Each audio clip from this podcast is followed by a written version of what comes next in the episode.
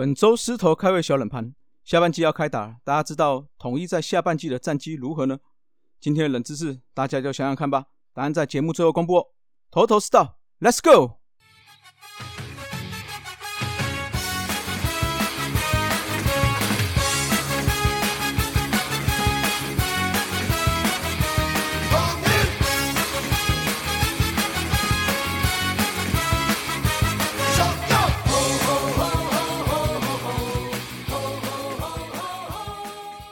头头是道，猛狮战报，光头给你报一报。好，欢迎来到头头是道。来，先来刊物一下哈。上周石头开胃小冷盘提到的，一九九九年的中信，其实当时叫做和信金。那另外季君林当时还没有加入啊，所以不是他跟黄甘岭在竞争哦。所以当时能够制造这么多盗垒，是因为那个时候和信金有飞天狗雀创症，那杨松贤啊，甚至是阿罗阿陈连红都颇具速度，所以是。如此才能够完成单季单队最多盗垒的记录啦。那再次感谢我们大叔赖群主的番薯粉哦。那这个赖群主加入的连结在我们的社团中有置顶，所以大家可以一起进来聊聊天啦。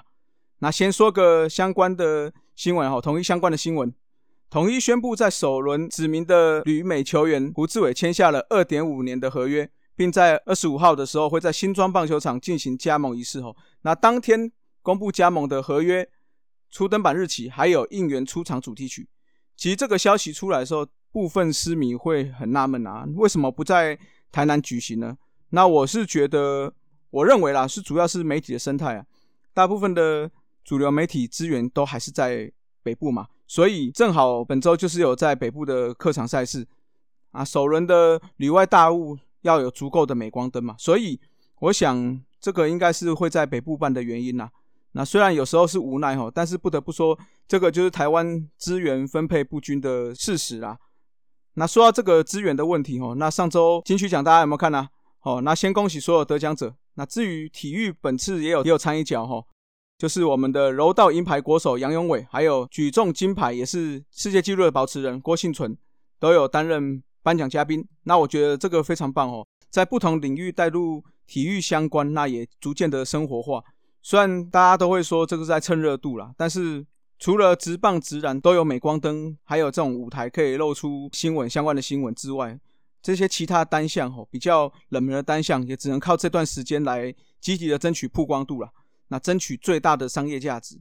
所以这也是资源的问题哦，如同我们大叔一直在推广的所谓的运动生活化一样哦。如果未来运动员的地位能够如同这一次杨永伟啊、郭幸存这样，不只是运动相关的活动才到才受邀，那而是所有的活动都有机会让运动员成为嘉宾之一，如此提升运动员的在国家社会上的地位跟形象之外，哈，那更能实现这个运动生活化的最终目标了。所以我就希望大家一起努力吧。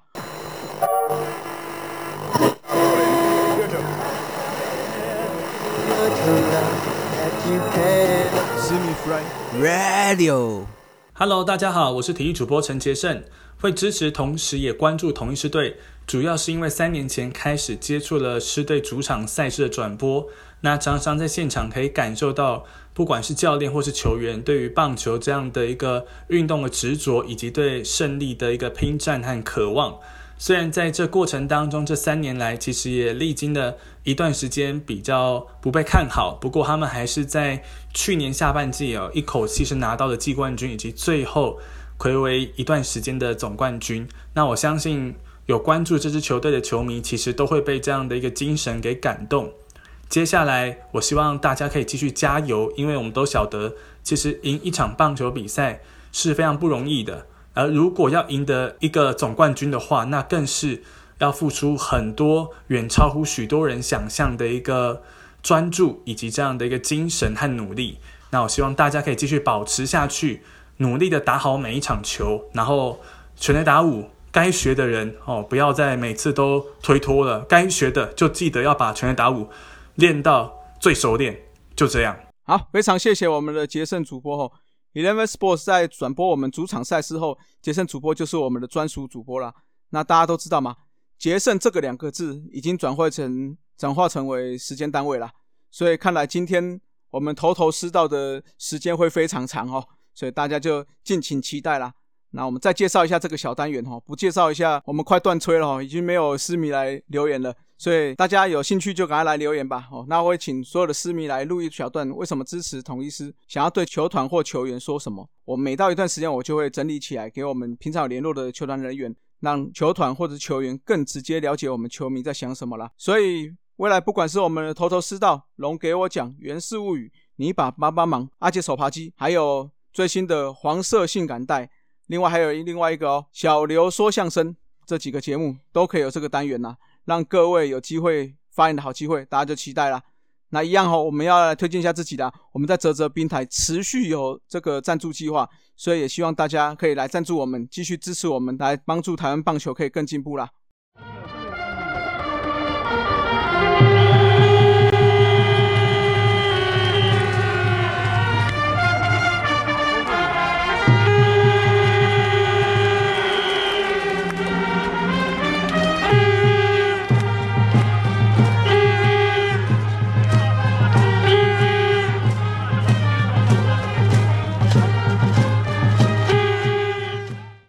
来到我们的猛狮战报吼。那上周因为没有比赛啦，正好我们上周主节目有提到五队的上半季的讨论，不过那是比较粗略的讨论。今天我们头头是道就来说一下我个人如何看狮队上半季的表现，也顺便说一下下半季的预测，还有一些天马行空的猜测啦。好，那对哈，这个各队分析，我们六个单口节目的主持人会把它转化成为文章，会陆续的放上运动世界上面。所以，如果要看文字的人，都可以上去看一下我们这个内容。那我们就来聊聊看狮队的上半球季吧。我们就先来讲讲看打击部分啦。因为今年的话改成非弹力球嘛，所以全联盟下修了打击数据。以传统数据来看哦，狮队的打击在二零二零年，也就是去年有两成九三打击率，今年降到下降到了两成五二。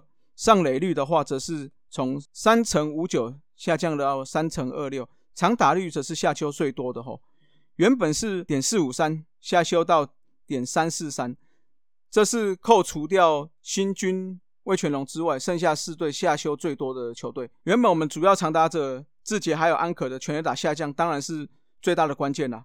不过由于是季初的时候就知道要换球了啦，一定会针对换球的改变去做攻击的策略。那我们师队的。最大策略就是用大量的侵略垒包的速度战来取代原本的长城火力。好，所以我们从这个盗垒的数字就可以窥探一二了。统一在上半季季的盗垒次数是七十八次，跟第二名的乐天桃园四十六次有三十二个差距哈。所以这就是让我们制造出不少得点签打击机会啦。打击的部分哦，上半球季我们狮队打击最大的问题之一就是。三轨始终无法连线，祭出陈杰线一直第一名，甚至哦才一成多。志杰是偶尔有佳作，单靠安可一个人在苦撑，直到后面视野的恢复，那再加上志杰的好转之后，但是安可又似乎发生了这个二年疾病哦。他其实他也不是二年了，他应该也是三年了哈。尤其是安可哈，不断不只是长打停住了，这个打击率更是一路的向下滑。那再来就是我们学长们的老化速度。开机的时候，明显丙总是想要依照去年的调度，就是用年轻的选手、年轻的主力当核心，之后一样学长们来辅佐，加上测试心血来培养了。但是拥基开季至今吼，打击都在一成多。他给潘武雄更是在上半季大概一半的时候吧，就因为伤势就下二军了。高国庆这几年就属于中程打者，还不到长程吼。那今年更是没有长程了，只能。说是队上比较安定的守备组之一啦。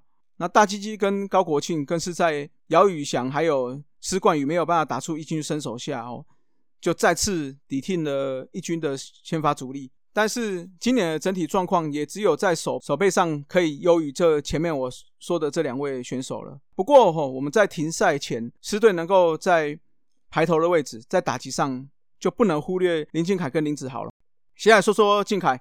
史上最年轻的二垒手金手套，那大家一定会觉得靖凯是一个守备型选手。但是今年靖凯证明他不只有手套，棒子也可以对球队有贡献。上半季打击三围是三乘一六、三乘二六，还有点四二三的长打率，打击率在上半季结束是排名全联盟第五，打点更是全队第二名。垒间的破坏力就不用说了哈，在今年我们大量的速度战之下，金凯的道垒开机到现在一直都是跟视野在领先榜前面哦，两个人一直在互换道垒王。那林子豪的部分，在郭富林三垒失误的情况下，三月底就拉上来，本来想说试试身手，没想到一试成主顾啦。就如同之前选前球探们分析的一样哦，他的球棒控制力还有稳定的打击能力哦，就可以让林子豪一直待在一军了。上半球季林子豪的打击三围是两成八一、三成四三，还有点三八六的长打率。虽然不算顶尖，但是一一个新人来说，算是不错的成绩。只是比较可惜的是，还算稳定的手背在复赛后也变了调了。那上半季让我们狮队由排头掉入第二，并让兄弟封王的最大关键就是复赛之后打击这完全冷却。复赛后剩余的十八场中。我们打击率只有两成三九，长打率更是惨到只有点三二八，十八场只出现四轰，那这十八场只得到了七十一分哦，平均不到四分。这个跟停赛前判若两队的火力哦，也让我们在争冠的时候就这样子掉出了领先地位啦，也让兄弟这样子顺利的封王了。那再来说说看投手部分哦，狮队能够在停赛前能够保持在排头的位置。当然，三羊头功不可没。去年下半季开始，一直到总冠军赛，三羊头的成绩出色，而且相当融入我们球队的气氛，也当然当然了，就顺利的夺下冠军了。开季之后，就确定会续签这三个羊头。我我相信，不只是我们思米很开心啊，对三羊头本身的调整也会是相当有利的哦。果然是一开季之后，除了蒙威尔的偶尔失准之外，泰迪一直是在防御率排名在前两名。那布雷克更是优于去年哦，三个人在停赛前帮我们拿下了十四胜，对手面对他们只有零点九三的每局被上垒率，还有一成八七的打击率，那也是让他们防御率也只有低到二点一四哦，所以几乎每一周初赛，三个人都可以稳定的拿拿到两胜或三胜哦。那虽然复赛期间泰迪最后因为要参加国家队又离队了嘛，所以补上的菲利士。那我认为，虽然他没有泰迪这么强大的压制力，但是看起来目前还是相当稳定的投球。所以我认为，在对整个羊头战力来看，下半球季应该不会有太大太大的损失啦。最主要还有一另外一个原因就是古林的好投哦，这个他的好投绝对不亚于其他三个羊头。这几年的养成跟养伤，所以这一季教练团就期望是古林可以扛下我们的本土王牌的位置哦。那也是继二零一八年江承燕之后。再次有本土先发投手担任我们开幕战的先发投手，虽然开幕的这个叫什么惊吓的保送秀哦，让我们着实吓了一跳。但是第二场开始，古林就用他刚猛的速球压制对手。上半季总结他是五胜两负，二点七六的防御率，这个成绩算是相当不错哦。尤其是在三振部分，四十九局的投球投了五十个三振。那比较担心的是他的控球哦，就是坏球部分，其实最后也压到只有二十一次，整体的三振保送比来到了二点三八，所以是把良好的控球也可以配到他的刚猛球速中哦，所以也让我们相当期待接下来这十年的本土王牌投手啦。那季前的话，我有在大叔野球五四三的节目上面分析过，我对牛棚的评价是这样啦：我们没有出色的选手，没有出色的明星球员，但是每一个都可以在。抖抖中那能够完成任务吼，那我这个评论是没有包含陈韵文的，先把它拉开来看。所以其他的牛棚投手来看，山羊头最主要是能够吃下负责的局数，而且吃的相当足够。那再加上今年五队的安排，所以有时候一个一个礼拜只需要打到四场比赛，所以中继投手接棒给小文的过程中，哦，大概就是古林。吃的局数会比较少，或者是第五号先发要也是吃的比较少，这些比赛他可能要多一点上场机会啦。那需要这些中继群来个来吃掉一些局数。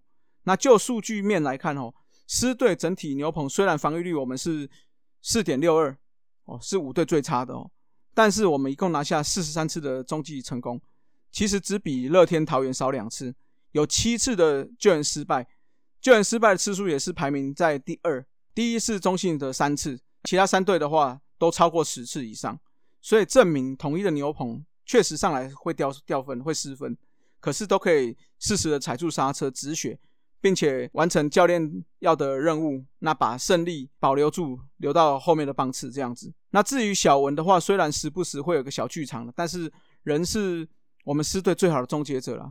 上半季的防御率是二点三九，还有十六次救援成功。虽然说哦，不能说是完全主宰场面，但是确实应该是说，我们可以最后胜利的保证可以交给小文是没问题的。那中于投手部分，我觉得有一个亮点哦。就是吴成玉，哦，吴成玉可以稳定的吃个一局或两局，那今年也是相当，嗯，算是不错的控球，所以也算是在中继中有一个相当不错的亮点啦。那我们来检讨一下防守部分哦，防守部分当然就要先聊聊看最深度不足的游击区啦。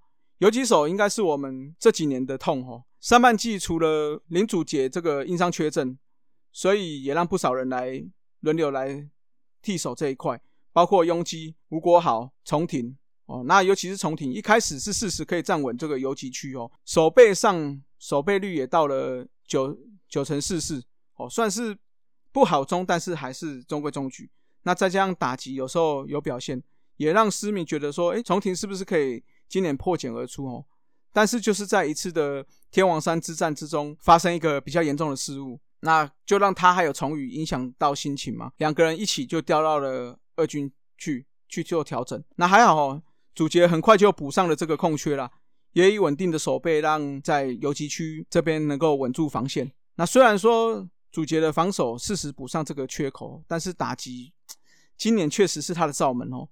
截至上半季结束之后，他的打击率始终是在一成七上下在徘徊哦。但是我们同意又没有很大的方法去调动这个位置，因为没有更好的人选可以补上这个位置，所以我们常常都是被人家戏称说我们只有八个棒次，哦，让一个棒次在打比赛这样子。那捕手部分的话，季初戴安延续去年总冠军赛的配球功力，跟续约的这三个羊头有非常好的默契哦。那再加上打击也有不错的状况，一度让他在狮队全队的打点数是遥遥领先哦，甚至是得点圈打击率。更是全联盟第一。那二号捕手陈崇宇也是有稳定的表现，但是在我刚刚有提到的这个天王山关键战役之中，有一个比较离谱的严重失误，所以就跟重庭一起下去二军做调整了。那调上来的郭俊伟，不论手背打击，我认为还没有完完完全全可以卡住二号捕手的位置。那再加上上半球季中开始，我们跟中信兄弟的龙头之争哦，都一直上上下下，上上下下。所以更让教练团只敢一直让戴安一直上上场蹲步。到了停赛前，我认为他的打击就有点点下降了。那复赛后更不用讲哦，他跟戴安跟大部分的球员一样，陷入了打击的低潮。但是复赛后这个紧绷的压力，也只能让戴安不断的一直一直上场。所以说，我认为我们狮队游击区的深度不足，捕手这一块是一号捕手跟。其他捕手差距太大哦。下半球季来说，如果崇宇如果没有办法真的恢复到原本身手，会是相当重要的关键呐。那以前我们都开玩笑说，我们游击区是八字要重嘛。虽然主角打击不是很好，但是在手背上确实是有很大的安定感呐。当然到了今年哦，三垒手一直是我们最大的问题。原本设定的富林手背虽然不顶尖，但是不断进步下，从前几年开始八成九左右的手背率。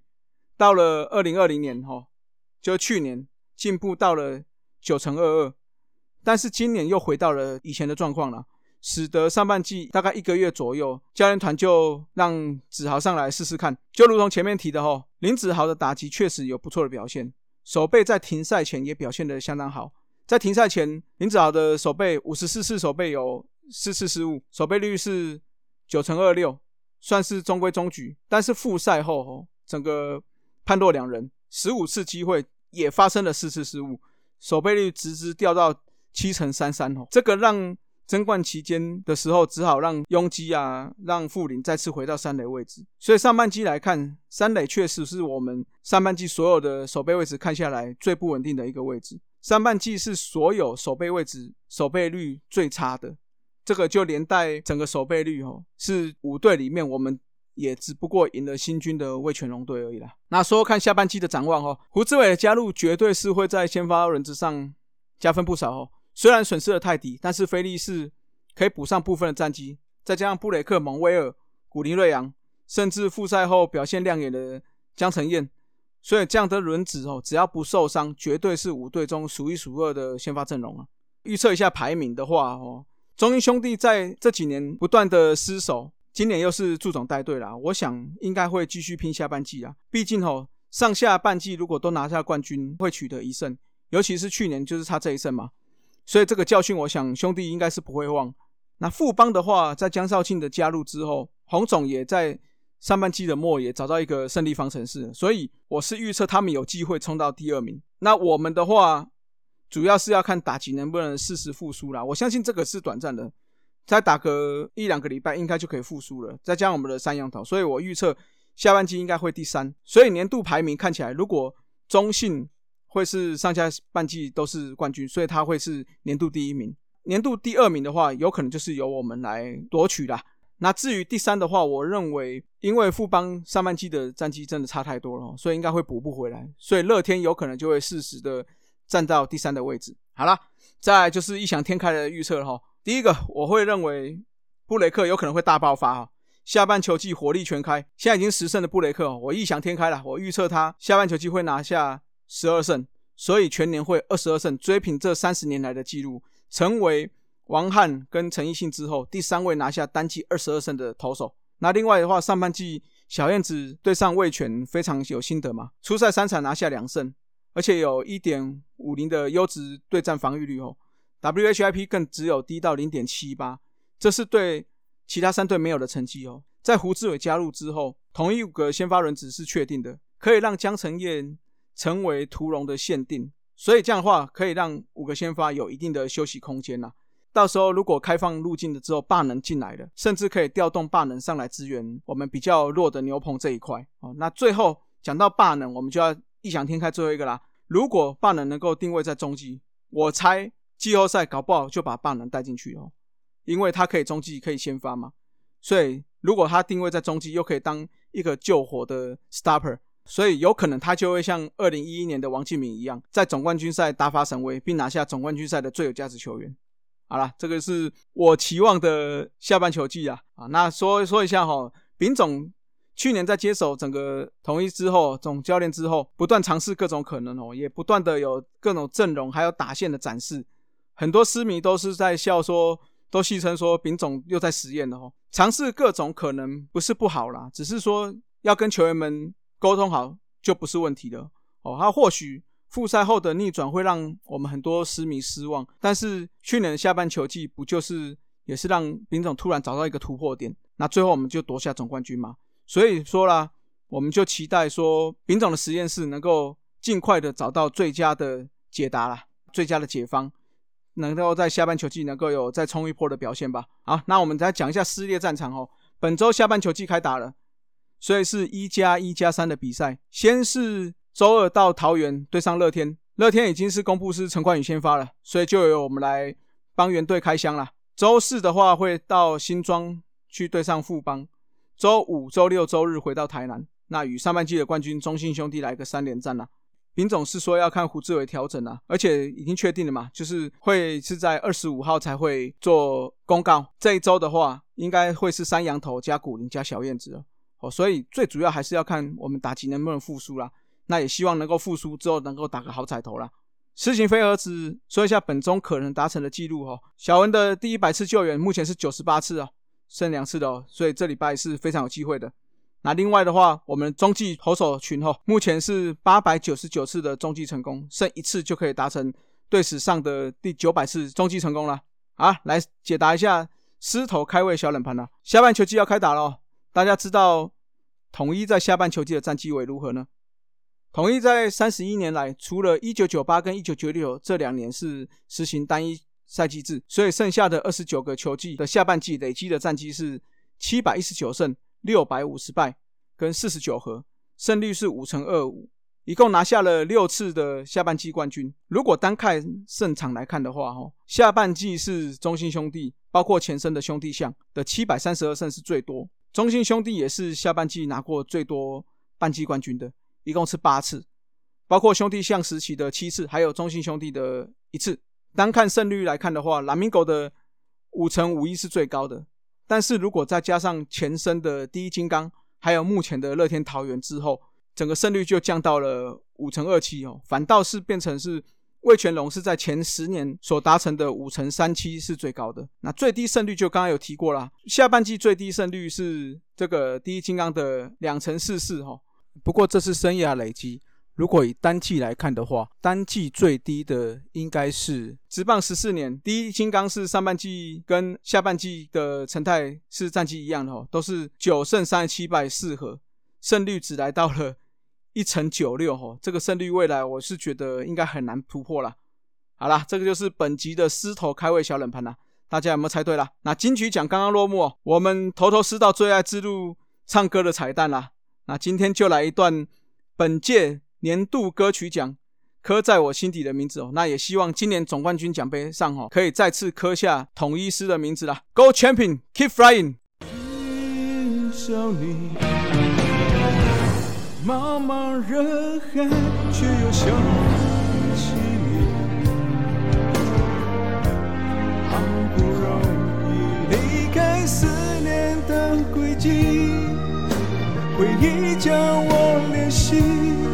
到过去，